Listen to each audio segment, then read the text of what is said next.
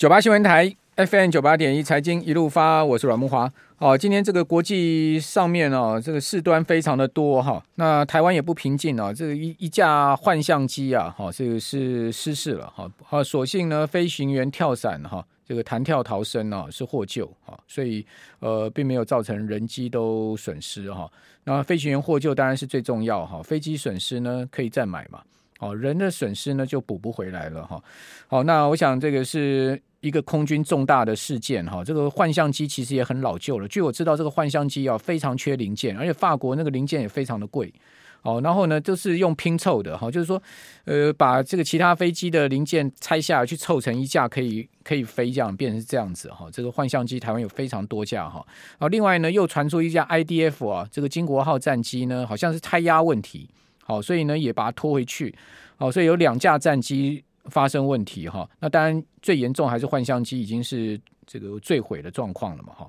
好，所以这个台湾也是不平静哈。另外呢，这个中油啊，今天预估出来一个非常惊人的数字啊。他说呢，这个如果油价啊，好涨到一百五十块钱美金啊，好对中油会带来啊五千亿台币的亏损呢。那中油资本额才多少？一千三百亿，等于说中油今年又。如果油价涨到一百五十块，中油今年要亏掉四个股本了。好，这个非常惊人的数字啊！中油过去一年赚个五百亿啊，是上缴国库，大概大概就是差不多是这样一个情况，等于要亏掉十年的获利了。哦，这个油价。如果看到一百五十块的是个大灾难哈，不单单对中油是大灾难，对全世界经济都是大灾难。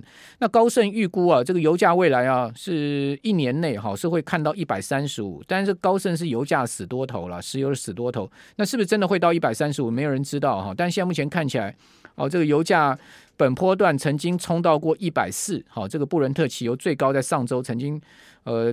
到过一百三九，哈，那后来现在是这个回落了哈。那布伦特原油是到上周五是回落到一百零九，哈，所以从一百三九呢回到一百零九也是回了蛮多的了哈。好，但是后面会不会再继续冲上去，没有人知道哈。那中油今天已经估计出来这个非常惊人的数字了哈，呃，五千亿的亏损哈。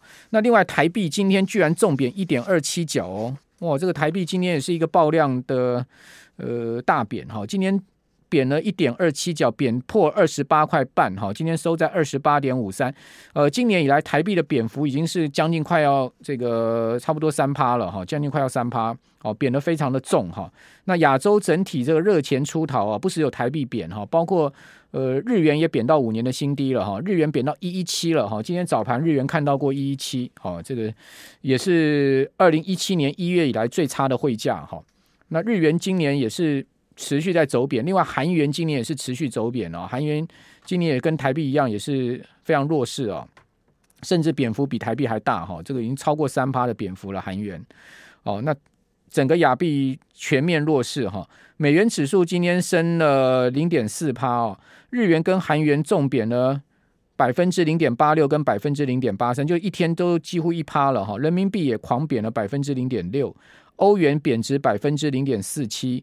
哦，新加坡币贬了百分之零点四六，哈，台币呢是贬幅达到百分之零点四五，哈，也几乎是呃这个半趴的一个情况了，哈，哇，这个这个亚币这个全面的全面的被剪羊毛是吗？哦，这个整个美元强势的情况之下，哈，那你说美元为什么会强势？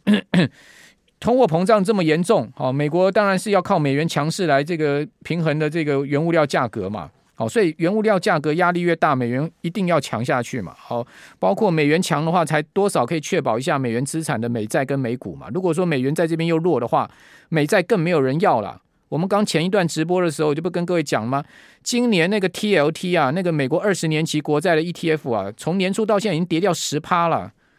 ETF 这个国债的 ETF 跌掉十趴，这是一个非常大的跌势啊。哦，那这是股债双杀的格局。今年是一个标准的没有没有资产配置的一个情况啊。你说股债配置能规避风险？今年完全没办法规避。我们马上请教呃，期货分析师林昌兴，昌兴你好。大家好，大家晚安。哇，这个今年的情势很很严峻呢，哈。这个美国的。国债五年期殖利率刚在今天下午升破了两趴了，这个是二零一九年五月以来首次破两趴。十年期国债殖率现在目前已经来到二点零五，就是持续在往上升。那这个国债殖率再继续往上升的话，科技股压力不是更大吗？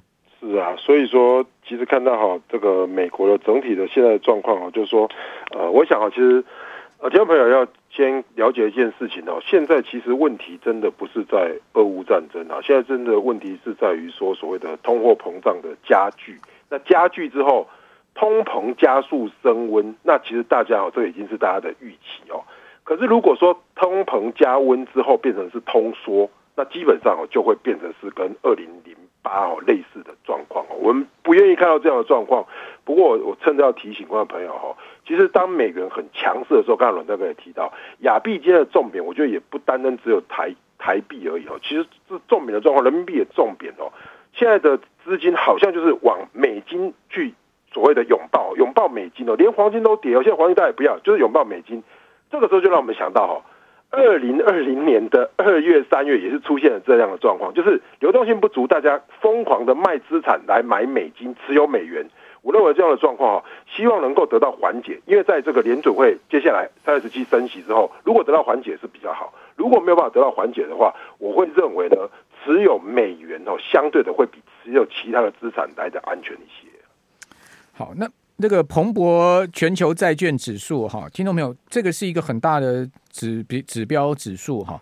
今年以来啊，已经跌掉了九点九趴，将近十趴了。所以我刚刚讲那个 TLT 啊，这个美国二十年期国债 ETF 跌掉十趴也没什么稀奇啊。另外，亚洲的美元债哈，今年以来跌幅已经超过十趴哦，这个也是非常大的跌势。我们刚刚讲说，这个蓬勃全球债券指数综合指数啊，哦，这个今年以来跌十趴，是创二零零八年以来最大的跌势。哦，所以这个债券最近也是被抛售哈，不只不是只有股票被抛售，美国十年期国债值率单是上周一周升了二十六个基点，好，一周就暴升了二十六个基点。那美元指数呢，则是呃上周升了零点五趴，哈，这个是连续三周的走升。哦，另外呢，这个礼拜除了各国央行要召开会议，其中最关键是美国联准会之外，哦，还有呢关注就是俄罗斯的国债会不会违约哦。哦，俄罗斯如果国债违约的话，也是一个大的对金融市场的冲击。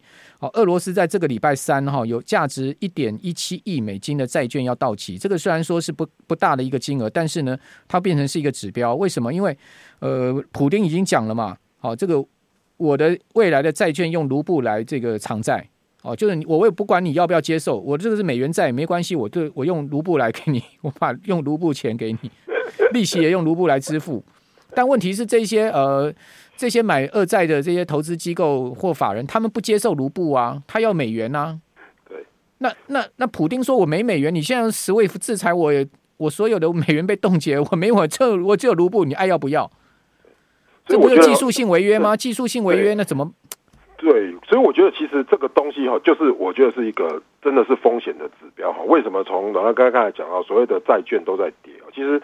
现在就等于是说，在美国要加息的过程中呢，又有俄罗斯出来说，哇，其实大家如果记得哦，过去的这个一九九八也是一样哦，就是从一个国家主权的债券违约开始哦，就会让金融市场产生动荡不安。所以我们看到，包含国高盛啊这些所谓的投行们哦，最近为什么金融指数这么弱，就是很怕违约，而且。我认为他们已经开始在这些把债券违俄罗斯债券的违约的这个事情已经 price in 进去了，因因为已经开始在打掉呆账哦，所以我认为如果说俄罗斯债券他不一定会说全部都不还，可是他会会说我就是还卢布，可是 SWIFT 又关掉的状况下，他可以选择说我这段时间不还债息，或者是说你到期的你爱嘛就拿卢布，爱嘛你就就就 default，那这样的状况我觉得是金融市场在这个礼拜观察的很重要的一个。好，那美国上周末哈又加大对俄罗斯的制裁哈，呃，拜登宣布联合 G7 哈这个七大工业国哈全面哈把这个俄罗斯剔出在这个最惠国待遇里面。那这个最惠国待待遇到底是什么哈？跟听众朋友解释一下，它其实是 WTO 里面的一个规定哈，就是说呃在 WTO 里面的成员国哈，就是所谓的一体适用原则。好，就是说我今天比如说我今天这个贸易呃关税，我跟那个 A 国谈好的是这样的一个关税，好，那其他国家。不用谈哦，就一体适用了。哦，就是说适用这个最低关税了。哦，这叫做这个最惠国待遇。哦，这个 WTO 里面有几个很重要的待遇，就一个国民待遇，一个最惠国待遇，这都是 WTO 里面相关多边贸易体系里面的一个很重要的这个特点哈。那他把俄罗斯剔出这个最惠国待遇，那不就告诉你，俄罗斯以后没有得贸易可做了吗？没有最低关，没有最低关税了，你的商品全部都要课课高关税了。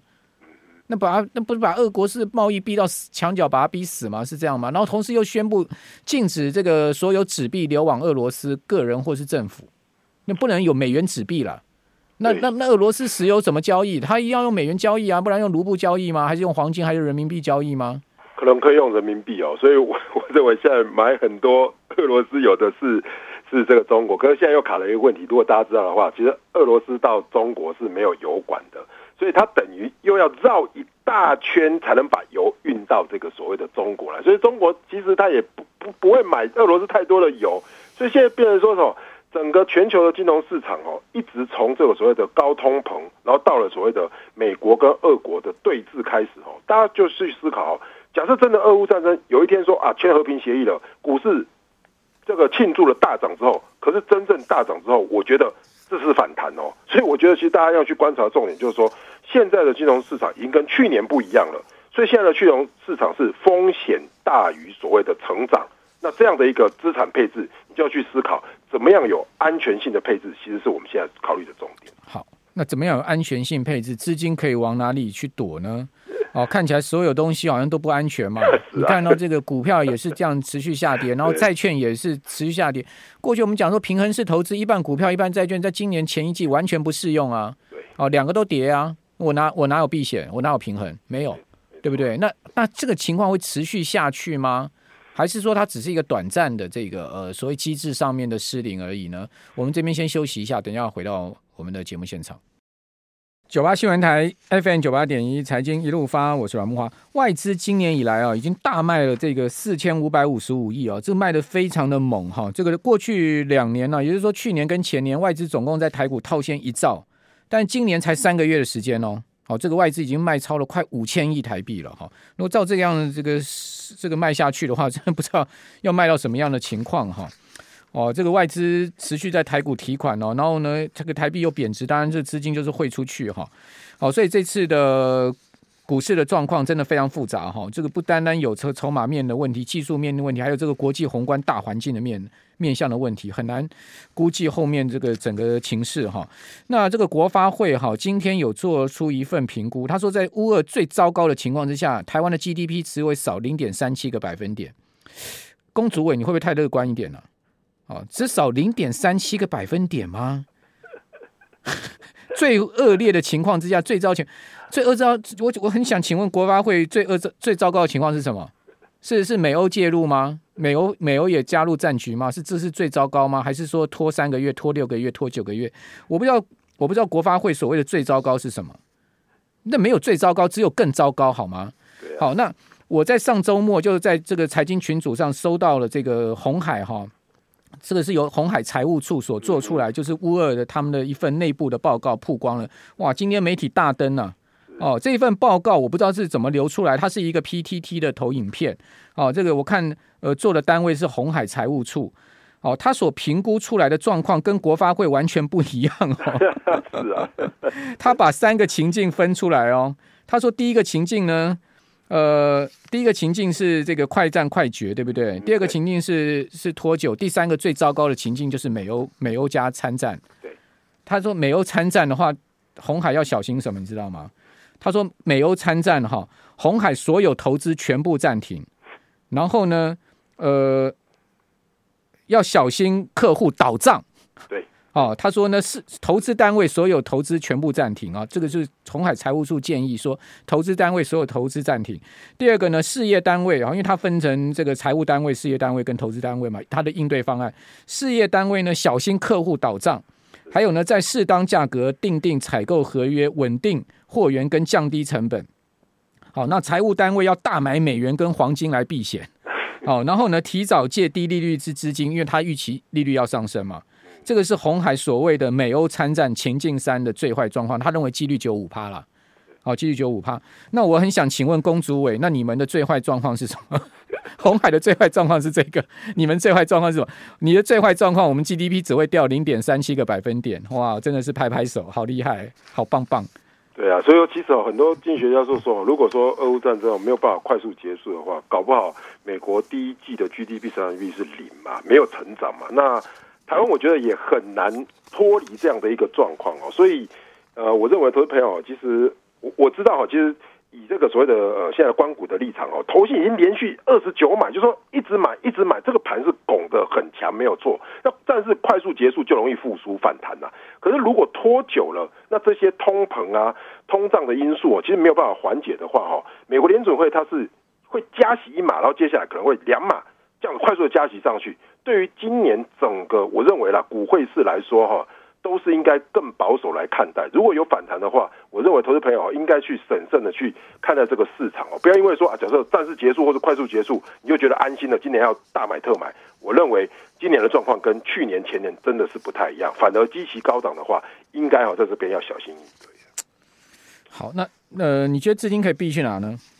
当然，第一个是当然一定是美元嘛，哈，这个是这个是呃，我们看到哈，美元是最好的标的哦。那其他的话，其实我我不太认同说去买所谓的黄金哦，或者是说买原油哦，因为呃，我们看到呃这两个礼拜的状况是暴涨暴跌。那这种暴涨暴跌呢，其实如果投资朋友去观察二零零八或二零一四哦的状况，都是说暴涨就是在轧空，轧空的暴涨之后，多空对决之后呢，基本上哈容易开始来做下跌，然后这个下跌就容易开始量缩，那量缩就会造成资本市场哦开始做所谓的去杠杆化，所以我认为呢，其实今天不是说所谓的资金去哪里比较好，我认为投资朋友要要关注一点是，我们现在很怕的就是说，因为流动性不足，资金开始在去杠杆，那去杠杆的过程中，我认为投资朋友你自己也要去杠杆的，所以你有一些有杠杆性的交易哦，我认为要降低。那持有一些比较实体的部位，我认为相对来说会比较好。那这个是我觉得哈，可能在第一季到第二季哦，是已经是进行式的这种的部分。好，那今天中国大陆的股市也大跌哈，入股今天呢是。沪指是重挫二点六趴，深成重挫三趴哈，创业板大跌了三点五六趴。另外，恒生指数今天居然重挫千点哈，这跌幅也达到五趴。另外，恒生科技板跌幅呢更是逼近十趴哦，是非常惊人的下跌。会不会是这个因素呢？深圳东莞封城了哦，这个今天最新的消息哦，说这个疫情啊，在中国大陆多点散发啊，所以迫使深圳、东莞等地祭出了整个封锁措施。哦，这个经济学家预估，这可能使中国大陆半数国内生产 GDP 受影响。哦，这个很严重吗？然后呢，说丰田的中国长春工厂也停工了。哦，因为不只是东东莞跟深圳封城了。哦，这个因为疫情是多点爆发嘛，所以长春市也宣布封城了。这个是 Omicron 大陆也是严阵以对哎。所以说，基本上全世界都把 Omicron 都当成是以疫病共处了。韩国一天三十四万人在造选总统啊。对啊，那这 大陆大陆就全面就在搞封城呢，这个经济怎么怎么怎么弄呢？对，因为大家知道哈，其实呃，中国其实是一波未平一波又起啊。其实从去年底到呃今年初呢，出现第一个状况就是说，呃，中国国内的这些所谓的消费哦，基本上是一直很弱。如果你去观察这种所谓的茅台啊这些股价哈，其实它是一破再破。那这两天的下跌，我认为今天的下跌呢，当然跟封城有关系。可是更重要的，我认为是从恒生指数、恒生科技股哈，一些所谓的美国 ADR 被摘牌之后哈，会陆续的被剔除。但如果是的话，上个礼拜的滴滴是暴跌百分之十，它已经跌了很多了，在暴跌。我认为是从恒生恒生科技股指数蔓延到这所谓的 A 股 H 股来，所以等于说整个中国股市哦，目前还没有看到落底的状况，它已经很弱了，但是还没有落底。所以等于是现在的金融市场哦，资金我认为会从亚洲的慢慢的去做流出哦，那往美元去做靠拢。那因此短线来说，我觉得投资朋友真的不要看跌很多你就去抢短，应该真的等到止稳打底的时候再做操作，否则短线来说，我觉得股市哦其实应该要降低部位。是慢慢流出吗？还是狂流啊？好，这个阿里巴巴九九八八的阿里巴巴，你知道它今天股价跌多少？今天连八十块人民币呃港币都快跌破了，今天剩下今天收八十点九，哎，对，盘中最低八十点二五，哎，它它的高点 它的高点是三百零九块，是。三百零九跌到八十，腾讯今天也是暴跌，今天阿里巴巴一天跌了十点九趴，将近十一趴，哎，阿里哎。所以大家看到哈，其实香港股市蛮蛮惨蛮惨的。所以所以所以只是没有更低，只有更呃没有最低是只有更低吗？跟那个没没有更没有最糟糕，只有更糟糕是这样吗？现在全世界都要搞这个就是了，就是今年就是永无宁日还是怎么样？没有看到好消息，也没有看到值得令人振奋的啊。对，因为哈，其实大家就思考，其实呃，基期已经真的是蛮高的哈。那基期高度的修正哈，那去年度哈，只要拉回买哦，那都会创高。但是今年我提醒大家说，也许现在不是说真的很坏，可是一定会有一个大幅反弹。可是反弹的过程中，你会看到哈，不论是美股或是台股哈，高点都是越来越低。那么这样子，你只要把高点连成一线哦，真的有反弹，反弹到下降趋势的上缘。你就是要减码了，我觉得你不一定要现在全部砍光，也没那么恐怖。可是呢，其实高点我认为已经不容易创高了，所以现在真的是你要降低你的部位，然后降低你的股票部位，那提高现金部位，这样是比较安全的。好，腾讯哈，这个零七零零腾讯今天也重挫了十趴，好，腾讯今天股价也破底，跌到三百三。好，腾讯今天呃同样是领跌股啊，这个从。呃，去年的高点七百七十五块港币啊，跌到今天三百三，也是腰斩，也是腰斩，腰斩。好，连腾讯都腰斩了。但是这个腾讯跌到三百三，不能抄底吗？这个很便宜嘞。我觉得不行。还有 还有更便宜就对了，天天跳楼大拍卖。我觉得还有更便宜。港股今天跌破两万点啊。对跌破两万点，很所以如果港股跌的速度比台股快，说不定真的台股会超过港股，也不一定啊。就是这个年初有人说放出来的消息，所以我觉得其实港股啦，恒生科技指数啊，其实是现在亚洲风暴的重心。那再加上俄罗斯一直都没有开盘，那卢布相对又弱势的状况下，其实相对弱。好，俄罗斯已经宣布了哈，这个礼拜股市都不开盘，下礼拜要不要开盘再说。同时呢，呃，今天晚上美国是下令时间开始哈，所以股市呢提早一个小时九点半交易哈，这个提醒听众朋友知道哈。好，所以不要等到十点半才去看开盘，搞不好已经差很多了，一个小时的时间。好，谢谢谢谢林章基，我们这边休息一下。